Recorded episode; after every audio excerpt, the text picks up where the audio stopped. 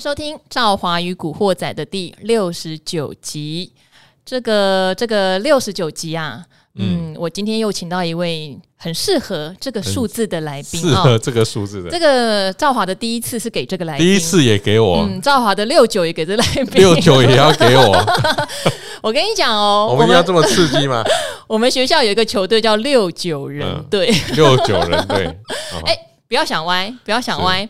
六九就是一零六到一零九届一些喜欢打垒球的好手，哦、而且性格也相近的，好、哦、组成一支叫做六九人队。哎哈，对啊，哎还不错哦。哎，重点是这个球队啊，我是球精，可是我从来没有进入过他们的群组，因为那个群组里的对话。哦、太 dirty 了、啊，受不了是吗？那可以把我拉进去吗？可以，女生全部都不能进去，欸哦，都不能进去啊。对，哦、好的，好的，好，是个快乐的天堂。小哥要加入，我帮你申请看看。对啊，这种群组多好啊！哦，那群组有影片啦，对啊，有对话啦，有个人的心得啦。看到影片都版主一生平安的。里面可能每个人都是七生七世都平安。好，七生。好，哎呀，讲到哪去了？好，哎，我们这带。第六十九集，想当然尔是最喜欢陪赵华开车的全镇小哥。哎，来贺，我有个来啊！哎呦，好啦，因为好很多人都会想说，哎，赵华好像声音听起来很有气质，人看起来也很正经，怎么都还没看到我开车？哦，所以偶尔还是要开一下，好不好？对对对啊，如果是正义魔人，不要再来留言了。麦哥来乱，不是正义魔人，你影响到别人享受的权利，好不好？哈、啊，自制点，好。嗯、好的，好。今天先请小哥很简单的讲一下哦，因为我们在许久之前有提醒大家一件事情，就是钢铁股，钢铁股它的筹码其实大户有默默的在车上，可是赵华常常发现一件事情哦。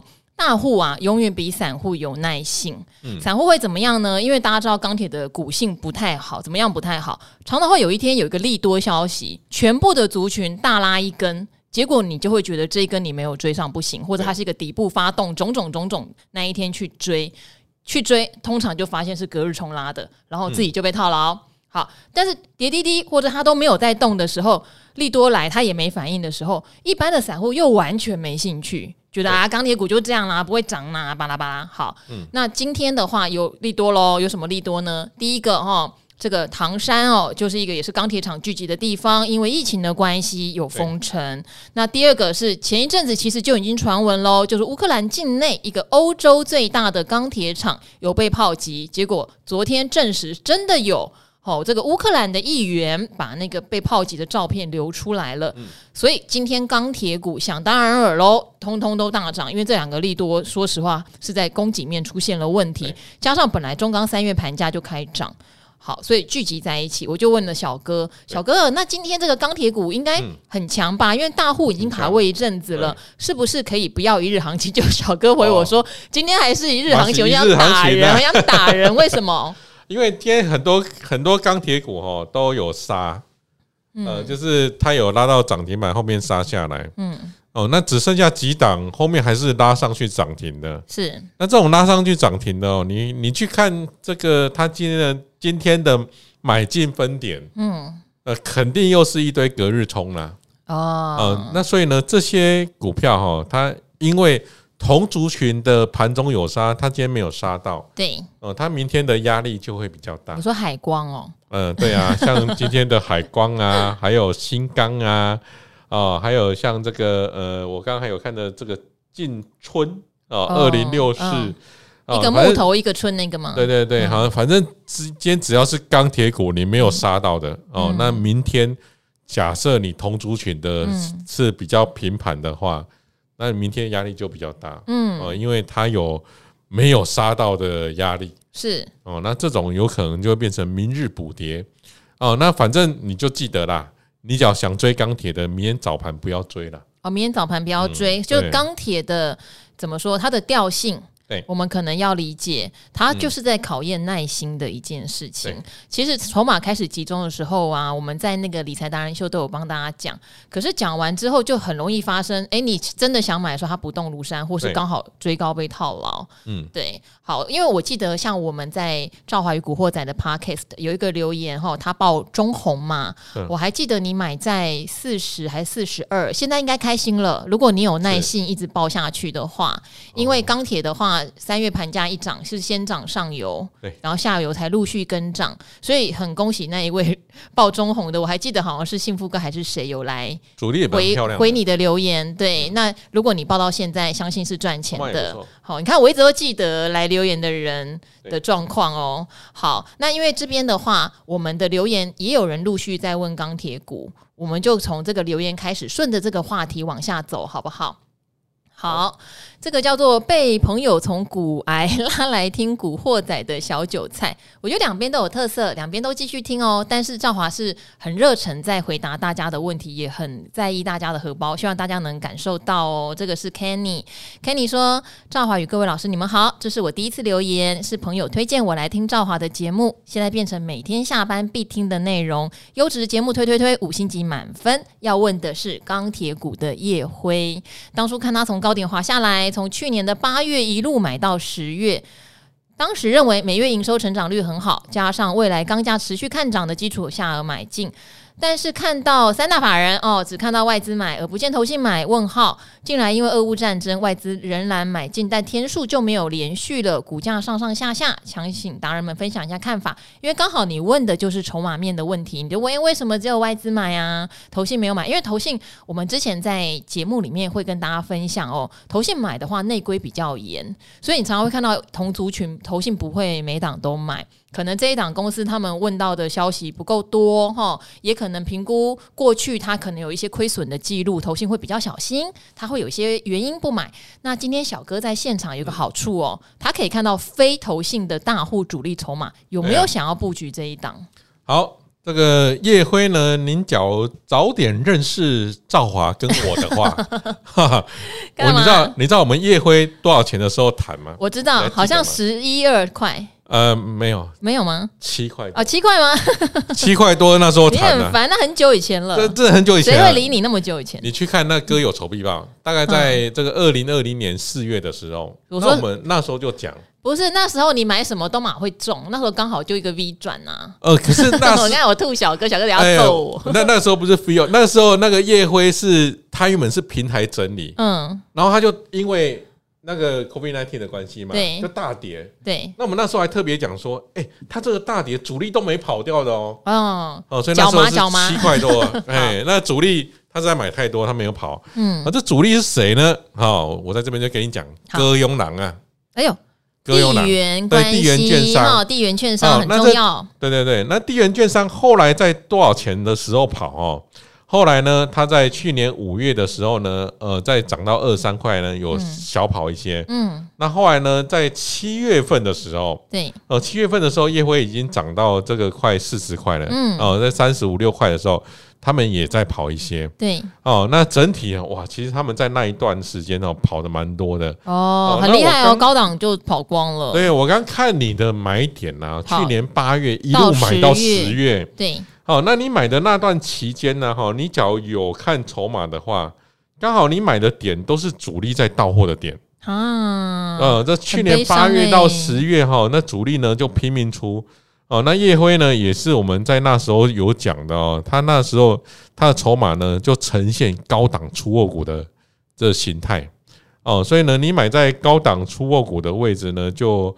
呃，就股价呢，它就比较容易跌啦。哦，买在这个比较容易跌的位置。哦，那在那段期间呢，很多主力呢就趁机会的出货啦。哦，它就变成主力卖，散户买，集保户数增加。哦，那那段时间的钢铁股呢，跟这个航运类股有点像。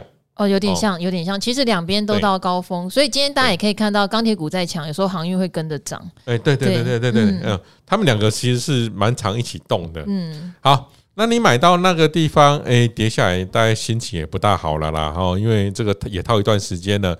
不过最近比较好一些的，嗯，啊，因为它跌一段时间，我们都都会讲，高档出货股呢，只要打过六折，对哦，打过六折呢，它的筹码呢就会得到安定。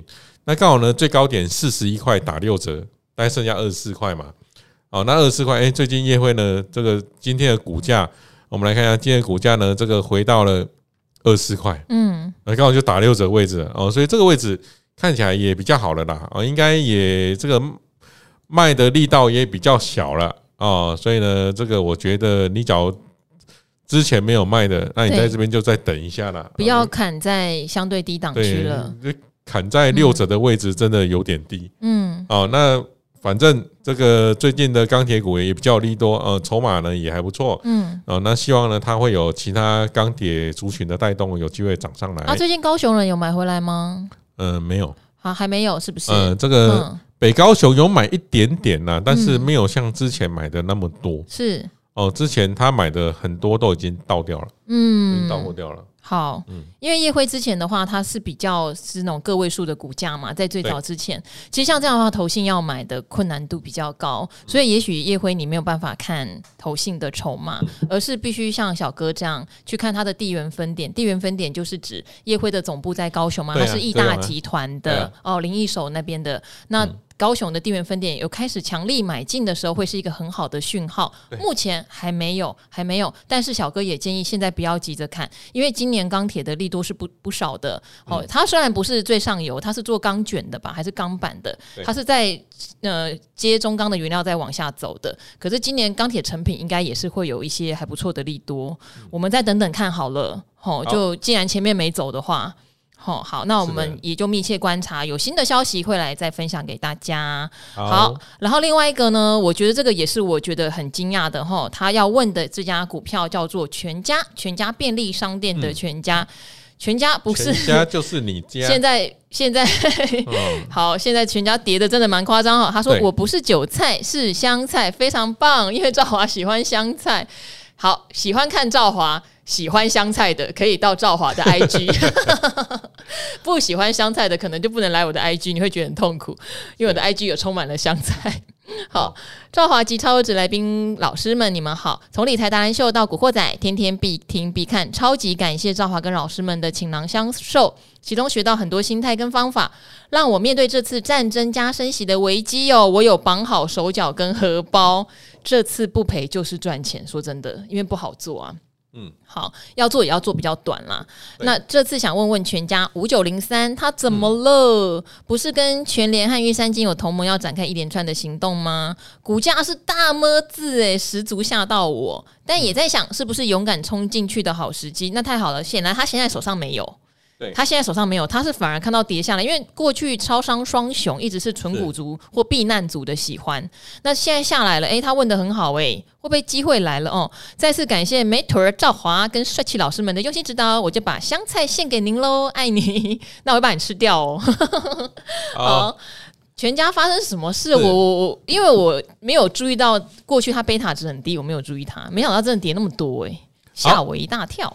那我们讲一下哦，全家呢，它这阵子哦，它这个开了布林之后，就一路往下跌。哦，这真的夸张哦。它第一个布林开呢是在两百四十四块的时候，哦，那第二次开呢是在两百三十块的时候，嗯，哦，那在一直到这个上礼拜五。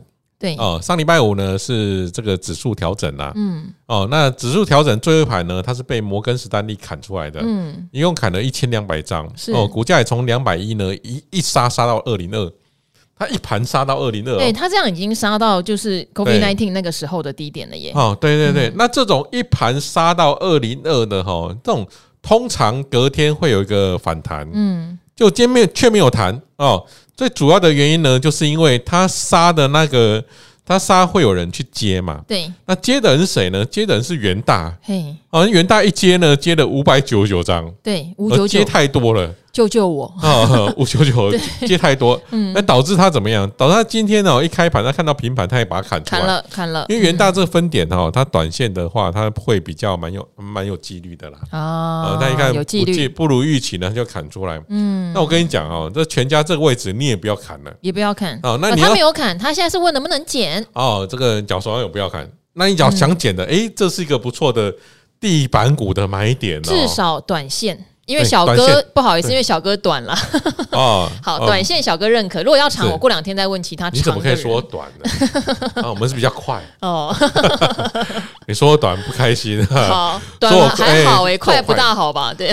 天下武功唯快不破啊。我们是做股票比较快，嗯，好不好？其他的就慢慢来，哎，就慢慢来啊。好，那这全家呢？这个呢，它符合地板股的买点呢。好，嗯，但是地板股是短线的，对不对？对，地板股用布林通道看的话，是谈到所谓布林通道的中间就要停了，对不对？就要获利出场。通常地板股你有个红 K，然后蛮漂亮的哦，那快靠近月线，那也该卖了。嗯，哦，那因为它在礼拜五这根下杀有量又长黑，对，哦，所以呢，这个今天下杀反而是准备去抢的好买点哦。好哦，好哦，希望大家有听到，但是要注意哦，因为小哥教的是快哦，所以可能谈个两天。小哥就会获利了结哦。那我们可以这样讲哦，其实今天还是被元元大所卖。嗯，那元大呢，他大概还有两百张，他大概明天还会卖。嗯，等他明天一卖完，我觉得全家的卖压就比较小了啦。嗯嗯。好，因为全家的话，毕竟它也是疫情受害股嘛。大家知道，我们之前有很长一段时间，到现在还是啦。进超商你要扫那个 QR code 嘛，你要、嗯、你要实名制才能进去。那对有段时间生意真的很惨淡呢。以前大家很喜欢把真的把全家当自己家，嗯、去那边吃饭睡觉，现在就变得很少。所以他们去年的话，获利是年减六成。当然，第四季还没有正式的财报出来，前三季就年减六成，这个事情一直没有真正的反映在股价上很大。嗯、那现在可能只是就反映这个年减六成，但是我也说这个最坏的时间已经过了，所以可以观察一下这样杀下来，回到 COVID nineteen 的那个低点喽，是不是已经把这个年减六成的利空算是稍微反映完了？可以注意。那当然，像全家这样的公司更要注意的就是它展店的计划啦。它曾经有段时间展店的。状况非常积极，可是想必这两年也一定受限嘛，都已经 COVID-19 了，很难展店，加上中国大陆那边你也不容易再去那边做任何的拓展，所以可能成长上面的疑虑有比较高一点点，这个大家要留意。因为阿格力常常讲嘛，为什么宝雅的股价跟大树的股价差那么多，就是差在大树一直在展店，然后宝雅的展店已经到一个瓶颈。那我觉得超商双雄也要注意这个问题啦。好，给您做一个参考。好，继续的观察它，毕竟短线上真的跌深了。对，好，那我们来看一下，还有这个问题哦。五星好评，南亚科套牢询问，套牢的记忆体韭菜。好，下班时间通勤的浙江凉拌，原来都是凭产业趋势投资，无意间看到电视节目及 Podcast。又去听了 YouTube 的节目，技术分析跟筹码哦，你应该有听我们的歌有仇必报吧？就小哥的单元哦，搞了好久他才来开第二季哦，一定要好好的看哦。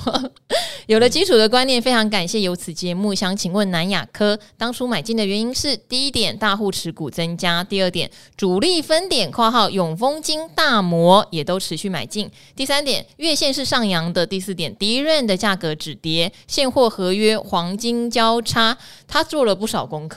而且是从技术面、筹码面跟基本面都做了。对，成本是在七十九左右，本来都好好多，谁知道俄乌战争后直接风云变色，翻倍赔有那么严重吗？翻倍赔，现在在思考要不要认赔，重要支撑都跌破，但几个主力基本上持股都还在，没有太大波动。想请达人解惑。好，这个就是呢，技术面上他也知道该。走了，可是他又觉得当初的主力没走，是不是后面有点机会？所以这当然要请教我们的筹码大师小哥喽。好，嗯、这个主力看起来也真的没有跑很多啦。嗯，好，那这种呢，你只要手上有，然后你看起来又舍不得砍哦，那我们就说，当你手上有套牢的话，哦，你可以这个进入一个败战处理的模式啊。为什么要败战？主力没走呢？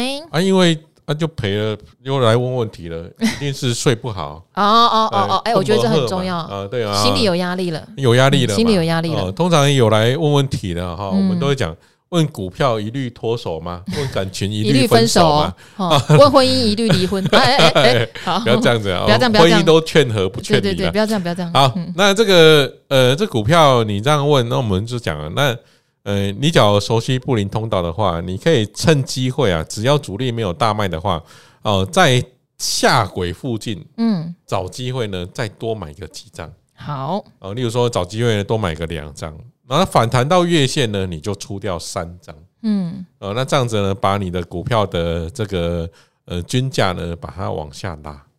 呃，那这个方法还不错，尤其是在主力没有跑的时候。是，那主力有跑，你就不能这样玩了哦。嗯。哦，主力有跑呢，那你反正都要找机会赶快卖掉。嗯。哦，那这南亚科呢，你可以试着在啊，那南亚科呢上次的下轨呢，大概约莫在七十块附近呐。是。哦，那你只要在七七十块附近呢有买一些哦，那你看，呃，在今天的反弹呢，反弹已经快弹到七十五块了。哦，那你反弹呢，你卖在七十五块，那来回你大概也可以赚的。四块钱，嗯，啊，那赚个四块钱呢，你就可以把上面呢这个七十九块套牢的地方哦，你可以在这个七十五块附近呢，这个两张一起卖，是，那你就可以降低你的成本。哦，啊，那这样子的话，你又可以比较好睡一点啦。对啦，我觉得小哥讲到一个重点哦，因为你也看到，其实主力大户并没有大量的出脱，但是主力大户可能睡得着。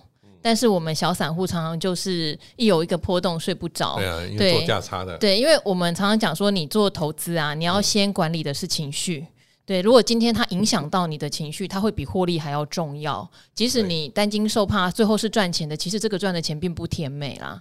对，好，所以我们也要从很多的经验里面，好，例如说这样讲好了，如果主力大户都没有走，你很坚信筹码派，也许就像小哥讲的，你可以反弹减码，或者是你可以就是继续持有部分啊。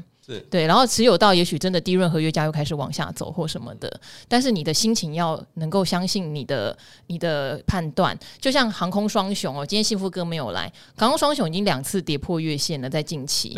那每一次跌破月线呢，如果以朱家红老师，他都会觉得跌破月线赶快减码啦，哈啊，可是如果以幸福哥，他就会觉得我就是坚定看好之后航空双雄，不管是货运会赚钱，然后很多的呃航空公司倒了，所以下半年只要一解封，机票也会赚钱。他会会很坚定，他会睡得好，嗯、那就可以这样做。所以有时候那是一个信念，对。嗯、那这个信念能不能坚持，就要看你自己的情绪。当然不是盲目的信念 哈，真的出现败象还是要走哈。只是正好分享一下，刚刚小哥讲的很重要。睡不好了，那就可能稍微减码一点这样子。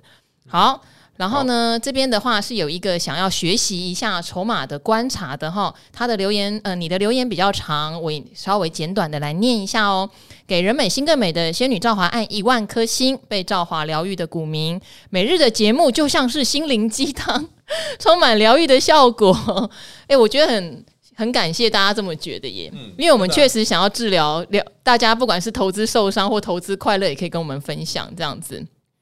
除了股市专业知识之外，你也常投资分享的心理，常常听到不自觉的点头认同，这真的是其他地方学不到的宝藏，好像是听老朋友聊天似的。好，三月十七号看理财达人秀呢，有听了永年老师的见解，十分认同反弹的机会高，空手的我隔天就进场了哦，那还幸好没有害到你，因为后来就继续反弹到现在嘛，对不对？好好，诶，应该是哦，对，三月十七号没错。好，反倒是现在要注意哦。我们今天有特别提醒大家，到一万七千八那个缺口会有一点压力哦。吼，当然个股跟大盘也不一样，也要看你的个股是不是在一个多头的走势上面，而且看你是用什么讯号进场的啦。哦，好，我的选股除了看技术面，现在也学着看筹码。小哥常提到的大户持股，我会参考，看能否再提高胜率。他说以三四一三的金鼎为例。大户持股一千张以上哈下降，可是四百张以上增加，那要以哪一个当标准？他说：“请问投信和外资的买卖持有部位会不会被统计在大户的持股中？哈，什么是大户的持股比例？散户的持股比例？嗯，分母是不是用全部的股票张数？应该就是在外流通张数啦。对。”好，常看见每只股票的集保库存是什么意思呢？好，例如集保张数百分比，这个有什么意义呢？哦，因为你的问题略略多，我先帮小哥回答第一个哈。你大户持股，你想一下这个逻辑哦，一千张以上的下降，那你四百张的是不是会增加？当然，因为一千张的变四百张以上了嘛。这个这个东西很基本哈，所以这个东西可以先不用小哥回答，我可以回答你呀、啊。他已经离开一千张的大户，那当然他就是轮到四百张以上嘛。他他下降一个单。一个标准一个单位了哈，好，所以这是一个逻辑的问题。好，那外资跟投信的买卖会被统计在大户持股当中，等于是主力筹码会有他们两个的筹码没有错。好，那接下来请小哥帮忙回答，什么是大户持股比例、散户持股比例、集保库存的意义？好，大户持股比率呢？哦，大户持股比率怎么算呢？就是，例如说啊，假设啦，哦，这个这张股票。这个所所有的张数是一万张，嗯，哦，那大户持股比率就看你喜欢看哪个数字的啦，嗯，哦，那通常呢，大户持股比率我比较喜欢看四百张以上，嗯，我通常不看到一千张，因为我觉得买四百张的都是大户啦，对啦，千张不，除非股价很低啦，对啊，对就是股价即便剩十块钱，嗯，买四百张也要四百万，嗯，那也是大户嘛，所以我都直接看四百张以上就好了。哦，那假设你看四百张以上哦，那假设有一万张，四百张以上的持股的人数的所有的股票加一加，哦，有八千张，那大户持股比率呢就有到八十趴，嗯，就这样算了，就是算所有的张数去除，诶，就是大户持有的张数去除以所有的在外流通股数啦，等于是在外流通股数，对。对对，就这样算而已哦，所以很简单，嗯，好，好啊，比率多高叫高呢？大户持股比例啊，嗯，大户持股比例，我觉得大概要在八十趴以上才叫高。哦呦，这太太高了吧？不会啊，因为大户本来就持有比较多股票嗯。好，哦，所以四百张以上有八十张以上很正常。八十趴以上，对。那散户持股比例呢？假如到五十趴以上就不大正常，就不太正常。就散户持有太多了。嗯，哦，我大概是这样子判断。好，嗯，那他刚刚讲到集保库存需要观察吗？呃，集保户数哈，通常集保户数我们会跟。主力买卖超来看，嗯，假如主力买卖超这个下降，然后集保户数大增，大增，嗯，哦，那大增呢，就会就它就有可能变成高档出货的形态。好，因为集保户数像这种，其实有时候筹码都是一个动态，不是说多少比例一定是好，多少比例一定是坏。好，例如说他今天大户持股比例。好，本来只有五十，嗯，看起来好像不太好嘛。小哥说要八十，可他从五十突然变成六十，六十又变成七十，那这档就是好的，啊，就很好。对啊，就是大户开始不停的买，所以它有时候是动态的。然后集保户数也是啊，今天大户减少了，可是集保户数就一般的散户却变多了，哦，那一增一减之下，当然就不好啊。对，嘿，所以它有时候是一个动态的过程，不是一个绝对的数字。嗯，但这个动态哈，我有做过研究哈，这个动态大概。三趴一周变化三趴，嗯嗯嗯，一周变化三趴的股票其实不多。对，我们大概看到一周变化三趴的，大概筹码就是有蛮大的变化。哦，一周变化三趴的一个一个礼拜，因为一个礼拜就会统计一次。对。一个礼拜超过三趴的大概不到二十件哦，好，对，所以像有时候阿格一来啊，他可能对这家公司的基本面也没有很熟的时候，他会帮大家看一下千张大户的增减。他就有提过，像某某公司可能一个月内哦，大户增加就三趴以上，或大户减少就三趴以上，他也觉得这是一个很大的指标哈。小小哥也是一样哦，哈，筹码的小哥也是这么认为。好，那我们最后哈讲一个比较特殊的留言哈，是这个讲到房子啦。好，他说第一次留言，美丽与专业兼具的主持人赵豪与各大各大小哥，哎，可以叫你大小哥好了。各大小哥 的专业当日股市解析，是我每天下班塞车时快速了解行情的好伙伴，太棒了，太棒了的 Podcast 节目。好，二零二一因为凹单多年的老股票咸鱼翻身，听起来真的是很厉害呢，获利出场，可是追不上房市的飙涨，现在是无壳蜗牛。真不知如何是好。这期节目中，好就是晚上的理财达人秀有讲到，政府对民生物价控制的很温和，这句无法苟同。因为你可能意思是房价一直在涨吧？因为房价，我觉得能不能算民生物资这个定义，我们可能也要来想想。他说前阵子网上有争吵炒房与炒股的激辩，我只想说，房子也是人的生活必需品，跟空气一样。好，这个不炒股的人，我解释一下，我大概也知道你在讲什么。因为有一些房仲。我自己的好朋友也这样讲，怎么样啊？炒股你们怎么都不去检举？炒房有什么好检举的？炒炒股你不要买就没事啊。对，好，其实当下因为他是我好朋友，我没有留言，但我的心情跟您这位留言的人一样哈。炒股其实比较不影响一般人的生活嘛，你不是每一个人都需要买股票，每个人赚钱的方法有很多。可是因为房子就是你知道，在台湾有时候到老的时候，你会觉得要去租屋什么的，限制很多。有人可能不租给老人，不租给生病的人，你会觉得没有自己的房子压力很大。它就跟股票的意义有点不一样哈。你你没有。股票你赚薪水，你赚创业什么都可以。对，可是你没有房子，确实心理压力很大。所以赵华认同你讲的，炒股跟炒房，我觉得对人的影响是真的不一样哦，非常非常认同啦。但是你当然很生气的是说，炒房被有钱人操作时是不正义的行为。我们帮政府做的只有表面。目前的我希望靠现有资金哈，靠股价往房价靠拢而努力。其实我身边有的家人是对买房无望了哦，因为家庭开销就等于月光了，就没有梦想买房了。一个对政府绝望的五十岁中年家庭，好像小哥其实是住桃园，对，也没有想要住在天龙国。呃，没有，嗯，我是觉得，嗯，我是觉得你不用灰灰心呐，嗯，我觉得房价的反转在即呀。哎呀，这这我跟你讲，以前十位讲那么久了，哎，十位有个很大问题是，他在讲的时候，嗯，那个低利率的环境没有变啊，因为现在升息环境，现在升息了呢，嗯，哎，这这个这次有跟呢，有跟他升息，有跟着美国升呢，嗯，升了一码。哦，那假如后面呢持续性的升息的话，嗯，假如央行有跟的话，嗯，哦，那这个投资客肯定受不了，嗯，哇，你这哎升息一码其实就有感了呢，有感啊，我们上次有计算嘛，如果你是一千万的房贷，一个月要多缴一千多块钱，对啊，哦，二十年期的话，嗯，对啊，那那这样子，别哎，这个投资客，而且现在现在你说投资要这个赚。差价很难赚呢，嗯，因为你这个投资，假如在两年以内的话，你要被抽这个获利的四十五趴嘞，等于说，你说政府打房有没有效？感觉上好像真的没有什么效，可是有没有在做？也是有做一些事情啦。其实我觉得你说没效，是因为 QE 的关系，那钱太多，因为钱变薄了，对，因为资产变房子很多都是钱在住，不是人在住，对对。可是我觉得。今诶，从今年开始，嗯，只要一缩表，嗯，一升息，对，哦，然后呢，那现在这个税率又这么高，嗯，其实我觉得投资客要从买房来赚钱哦，那难度会越来越高，嗯，那越来越高，那这些建商只要没有投资客继续在陪他们玩嘛，对，因为建商他就喜欢跟投资客一一起来一起来这个呃把房价给弄上去嘛，嗯，那假如投资客不玩的话，那那个再这样下去的话，我觉得。房价要再往上涨的空间呢，嗯，其实是有限。那房价假如往上涨空间有限，假如之后，呃，之后原物料假如有下跌的话，嗯，哦，那我觉得房价是有机会下跌，嗯，哦，那房价下跌，我觉得最重要最重要就是政府啦。那政府你不要每次那个开标那个土地啊，每次那个标价都每次都创新高，嗯，你土地的价格这么高，房价怎么可能跌下来？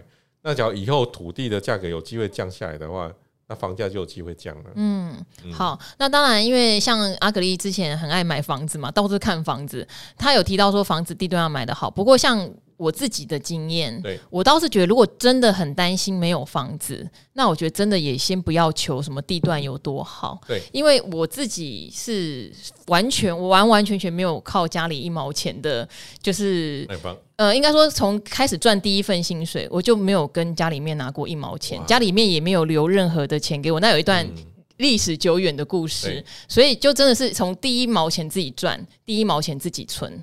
对，那后来我买房就是买在那时候，那个时候大家都不喜欢的三重，哦，然后买小平数。我还记得我自己的干弟弟，现在也是一家很大媒体的总编辑，就是跑来我们家的时候，还说：“你这房子好压迫哦，那两房隔得好小哦。”然后那个楼高不高嘛，他一进来就说很压迫什么的。可是对我来说，我觉得如果那时候，因为我养很多流浪猫，那时候我需要一个，因为房东不租我了，我真的需要一个自己的房子可以养这些流浪猫，所以我就买了一个，也许以世俗标准来看很普。